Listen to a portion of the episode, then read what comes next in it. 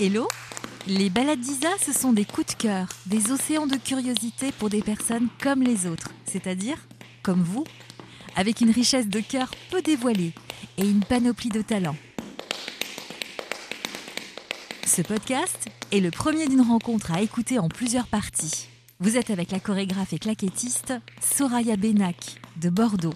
Ambiance tap dance. La dernière création de Soraya Benak s'appelle Tap Spirit. Bonjour Soraya Benak. Bonjour Isabelle Wagner. On est au studio Benac, en plein cœur de Bordeaux, quartier des Chartrons, pour euh, déjà ce troisième épisode du feuilleton Claquette. Soraya Benac, chorégraphe à Bordeaux, prof aussi de claquettes, donc claquettiste, et bientôt sur la scène pour Tap Spirit. On a parlé des claquettes, euh, Soraya, on a, on a expliqué que c'était euh, le langage du corps, c'était une observation, l'arrivée du son avec le bois, le métal ensuite que c'est un langage aussi, hein. tu m'arrêtes hein, si je me trompe. Tout à fait, c'est un moyen d'expression. Et aujourd'hui, ben, on va revenir vers euh, la musique de ces claquettes, le blues. On peut faire un parallèle avec les claquettes, puisque le blues était l'expression que pouvaient avoir euh, des esclaves à la base dans les champs de coton. Ils n'avaient pas le droit de, parler, de s'exprimer, d'avoir un, point de vue, un ressenti. Ils étaient juste des, bêtes qui étaient juste là pour faire un travail manuel. Et leur seul moyen pour communiquer et exprimer ce qu'ils avaient besoin de sortir, c'était le chant et la naissance du blues est partie de là. Les claquettes sont aussi un moyen d'expression et de langage et qui était aussi un moyen d'expression qu'avaient les esclaves. Donc ils avaient deux moyens, ils avaient le chant et ils avaient le son, le rythme avec les claquettes et le body rhythm, le, le rythme des mains, du corps qui faisait travailler également.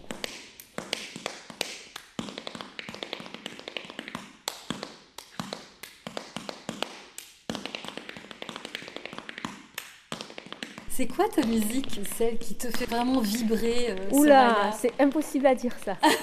ah ça c'est carrément impossible. Je peux pas, je peux pas. Non non, ça c'est impossible parce que j'aime, j'aime vraiment beaucoup de styles différents, beaucoup de musique.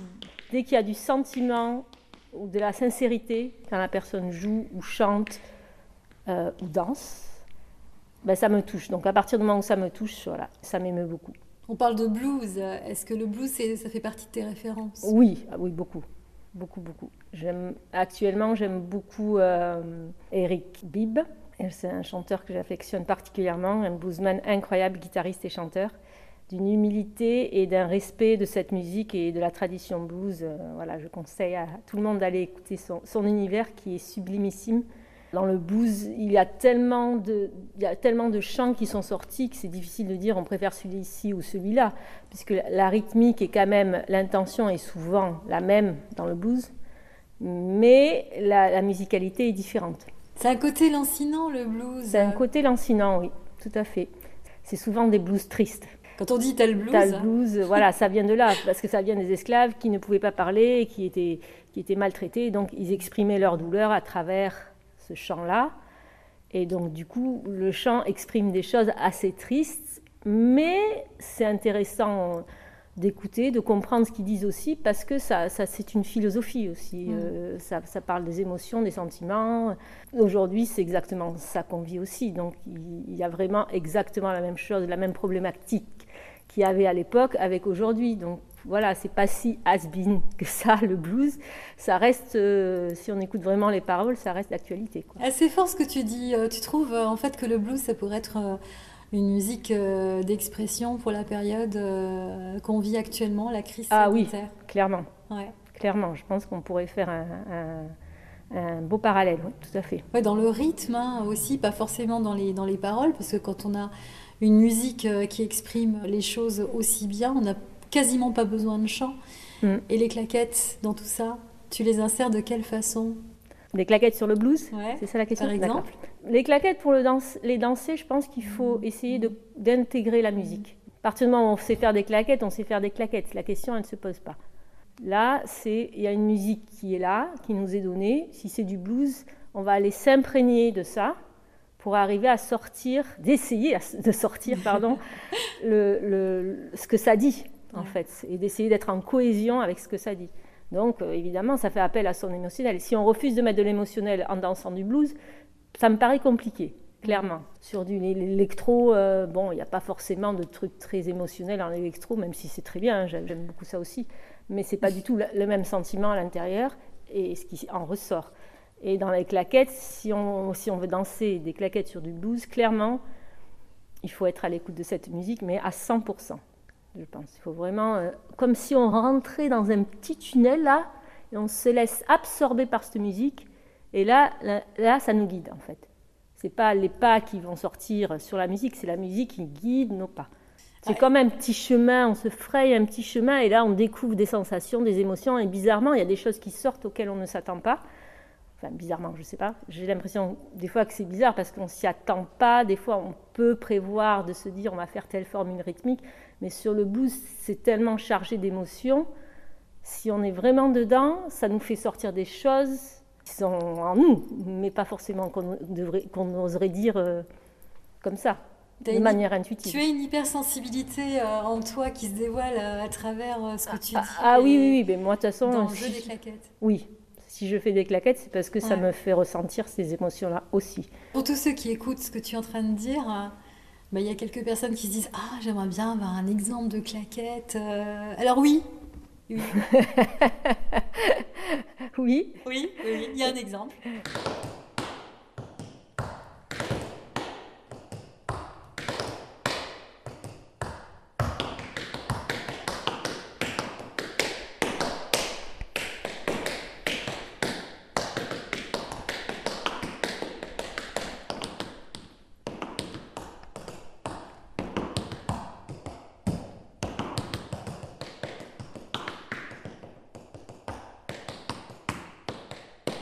Soraya Benac dans les balades d'Isa, troisième feuilleton autour de Tap Spirit. Oui, tout à fait. Voilà, qui sera présenté euh, bah, prochainement, euh, on l'espère du moins euh, en avril. C'est un baptême en fait. Hein. C'est un baptême, exactement. Trois semaines de préparation entre ben, la scénographie, les dernières répétitions avec les danseurs, les calages lumière, enfin, tout ce qui est le plus précieux et le plus utile pour réussir un spectacle, c'est cette fin-là. Hmm. C'est-à-dire, faut pas se louper et il faut être précis sur ce qu'on va aller dire parce que le spectateur, il arrive, il voit one shot, il voit pas tout le travail en amont qui est un travail d'un an. Donc ça, ce travail-là, c'est à nous de le maturer pour donner en, one shot quelque chose de beau, de joli, de ce qu'on aura voulu dire, hmm. etc. Dans le spectacle, est-ce qu'il y a un petit peu de blues? Oui, tout à fait. Bien vu, il y a du blues. Euh, oui, oui, tout à fait. Mais parce que en fait, le spectacle, il est quand même, je le disais, je crois, sur la précédente, ou la, première édition, que ça retrace un peu l'histoire des claquettes et donc un peu l'histoire du jazz, parce que les claquettes ont évolué avec euh, différents types de musique et différentes générations. Et donc oui, il y a du blues euh, dans le spectacle. C'est une pièce chorégraphique où il se marie donc la danse jazz et les claquettes. Donc c'est quelque chose d'assez lent. Là, ce blues-là, il y a des blues rapides. Hein. Faut pas croire que c'est que lent le blues. il y a aussi des blues rapides et très swing, euh, voilà, très élevés en swing. Mais celui-là est euh, très très beau, très doux, très subtil en musicalité. Et nous, on essaye, on a essayé de s'imprégner de cette musique pour en faire une pièce chorégraphique. Est-ce que finalement la liberté de danser, c'est aussi ce que tu veux exprimer dans Tap Spirit? Alors je dirais oui parce que j'aime travailler avec les danseurs parce qu'ils sont ce qu'ils sont en fait et pas parce que j'ai envie qu'ils soient différemment. Par contre, ils m'inspirent quelque chose du coup. Donc c'est une forme de liberté de leur laisser cette liberté d'être. D'accord. Voilà. Donc dans ce spectacle-là, ce qu'on essaye de faire et ce que j'ai très envie que ça soit, c'est qu'on voit des individualités même si on est en groupe. Du coup, c'est leur liberté que d'être. Mais avec, avec le, le, le, cadre de la chorégraphie, de l'intention qu'on a voulu donner. Mais moi, j'ai essayé de respecter leur personnalité parce que je trouve très intéressant de travailler euh, sur cette humanité, en fait. Parce que euh, cette humanité t'apporte une direction créative aussi. Tu parles euh, comme une manager. Hein bon, ah, bah ah, c'est la première fois qu'on me dit ça. Alors là. Non, parce que le principe euh, d'un bon manager, c'est de, de, de, prendre euh, la source euh, des individus qu'il a dans son équipe, pour l'aider aussi à, être lui, à être elle, euh, au meilleur de soi-même dans une équipe. C'est ça un petit peu le principe. C'est vrai, mais j'avoue que peut-être que je le formalise là avec toi, Isabelle, mais dans ma façon d'être, je te vois faire un mouvement, ça va de suite me donner une indication de vouloir te faire quelque chose en train de danser. mon esprit fonctionne comme ça, donc je ne vais pas aussi loin que dans l'histoire du management, je pense. Et c'est juste parce que je trouve assez joli, euh, j'ai vu pas mal de spectacles, notamment un spectacle de Mourad Merzouki, où euh, il y a cette force-là, où il y a ces individualités qui sont avec des choses à dire, parce qu'on a tous des choses à dire, à exprimer, et en même temps, le, chorégraphe en question, Mourad Merzouki, il amène son, son univers et sa façon de, de, ressentir, donc ça se marie, ça s'allie, et ça c'est vachement beau, je trouve.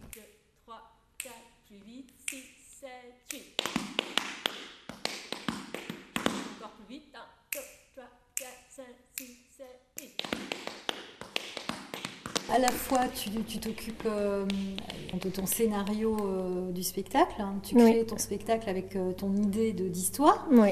Le début jusqu'à la fin. Oui. Et, et, aussi, tu respectes chaque individu, donc tu as plusieurs casquettes, et, toi aussi, tu danses. Et oui, ça, c'est le plus dur. Ah bah oui. Je tiens à le dire.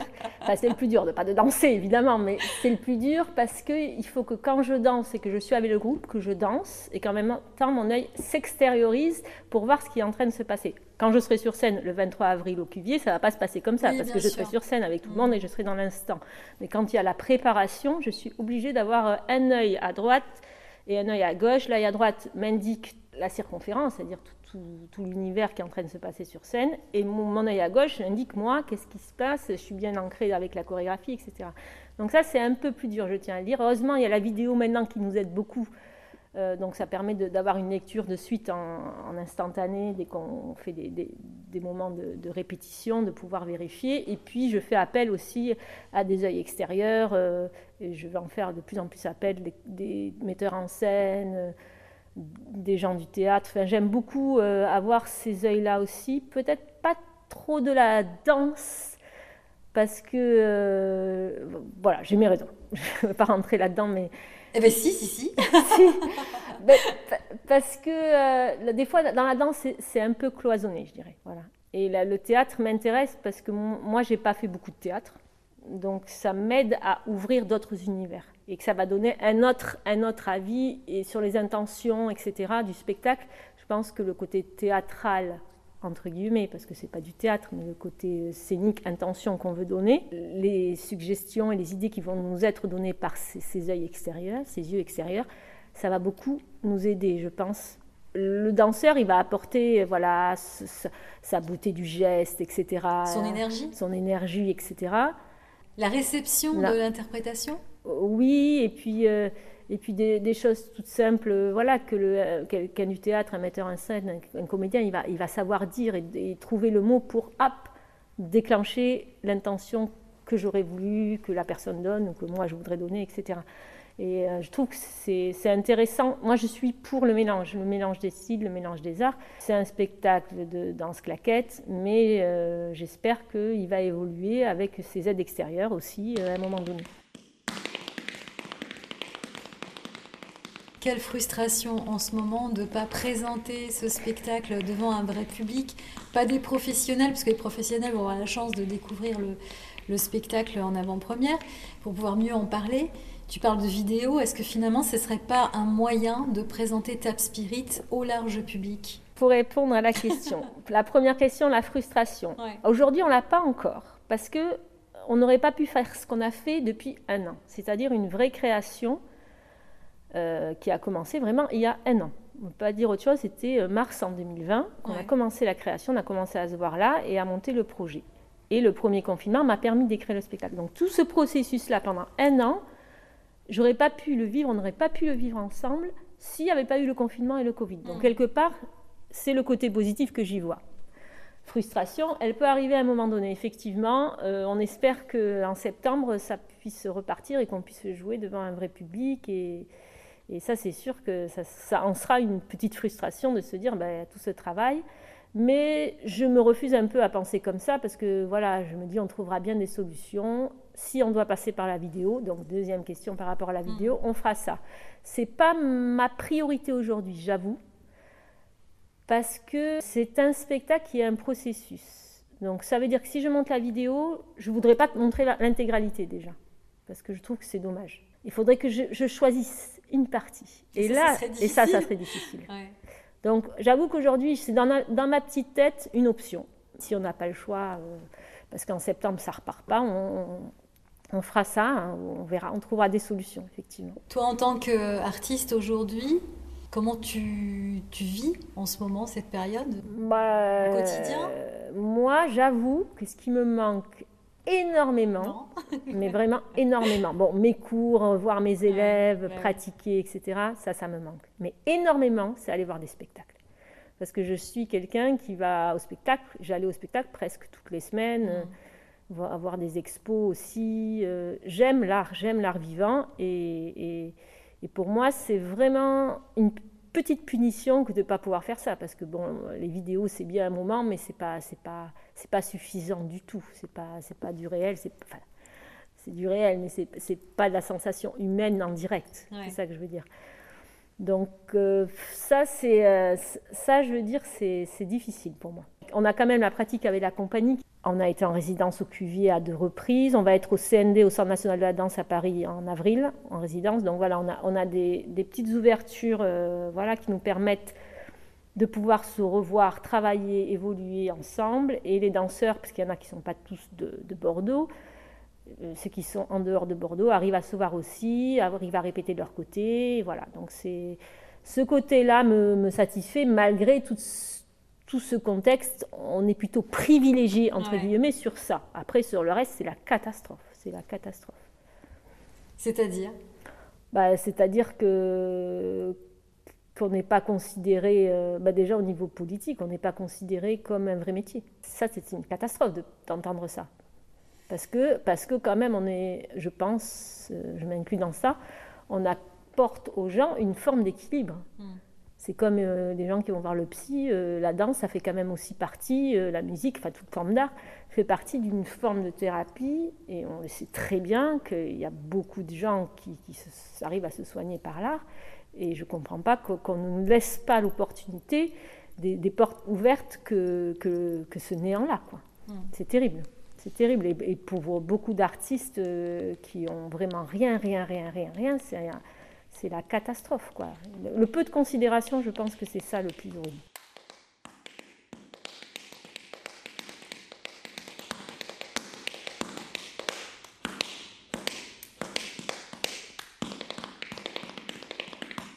Si je devais euh, te demander une image dans une expo, une toile d'un peintre, un photographe, qui pourrait correspondre à, ton intérieur actuel, ce serait quoi? Bon, alors il y a beaucoup de gens qui vont rigoler, mais c'est vrai, je suis une fan de Frida Kahlo.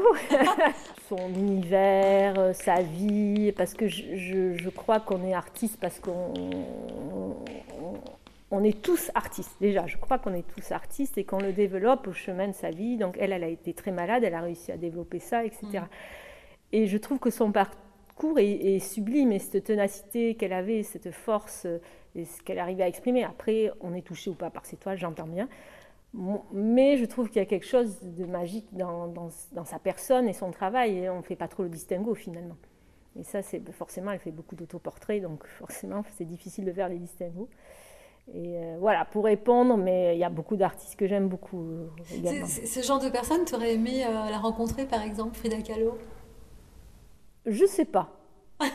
ah, je me suis jamais posé la question si j'avais Oui, pourquoi pas. Après, peut-être qu'elle reste dans ma tête un peu irréelle aussi, parce qu'il y a toute, cette médiatisation qu'il y a autour de, cette personne, etc. Donc, ça, au bout d'un moment, on ne sait plus si c'est réel ou pas réel. Alors, peut-être dans ma tête, je ne sais pas.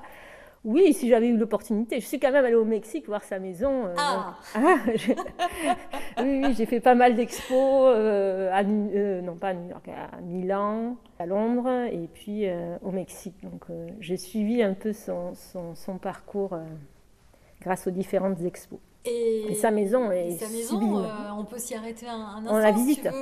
on la visite à l'intérieur. Mm. Et, qu'est-ce, qu'est-ce qui t'est resté de, de cette Ah, les couleurs. Ce bleu, euh, c'est, magique. Quoi. La maison à Soul, euh, on appelle la maison à Soul. La Casa à Soul. Un mm. bleu de soutenu, genre bleu de lecture ou un bleu un peu Plus profond ou ce serait quel bleu par exemple? C'est pas facile, hein Non, euh, c'est pas facile à dire. Le bleu, c'est sublime, c'est magnifique. T'as chippé une idée de Frida Kahlo euh, pour dans ta maison ou pas? Non, pas du tout. J'ai des posters de Frida. Évidemment, tous mes amis m'offrent euh, du Frida. Ah ouais? Euh, Ils me disent à chaque fois c'est pas très original et en même temps ça me fait plaisir. On s'en fout finalement, originalité ou pas. Le tout c'est de faire plaisir à l'autre. Donc euh, oui, oui, on m'offre des sacs, euh, des, tasses, des posters. hein. Voilà, on sait quoi m'offrir à chaque fois, comme ça on réfléchit pas.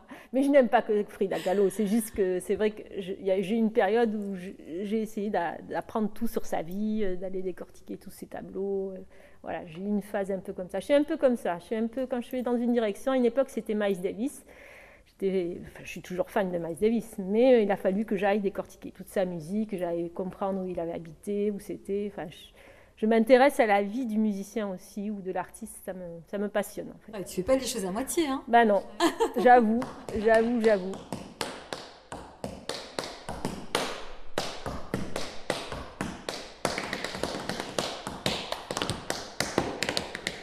Bon, alors on apprend des choses sur toi. On sait que si on ouvre par exemple ton armoire, on verra plein de chaussures, euh, de claquettes de périodes différentes parce que tu C'est n'arrives ça. pas à t'en séparer. Et on verra aussi des posters de Frida Kahlo Ah oui. mur. Et si j'ouvre ton sac, qu'est-ce que je trouve euh, Un objet fétiche ou pas? Pour mes claquettes, Ouais. c'est sûr que ça, mes claquettes, je ne peux pas les laisser. Il faut toujours qu'elles soient proches de moi. Ah oui, Quand- c'est un vrai doudou en fait. Oui, parce que je me dis, il y a une opportunité peut-être pour danser je sais pas où, même quand je pars en vacances, on ne sait pas. C'est pas très euh, contraignant à porter. Et au Mexique par exemple Ah oui, je les avais prises, mais Ouais. euh, non, j'ai pas dansé au Mexique. T'as pas dansé par Non. exemple sur le parvis de la maison de Frida Kahlo. C'était une idée, tiens. Je vais repartir pour le faire. C'était un beau voyage le Mexique, vraiment, c'était très ressourçant. Merci Soraya. Avec plaisir, à bientôt. Les balades d'Isa. Vous aimez? Partagez, abonnez-vous et à bientôt pour le prochain podcast.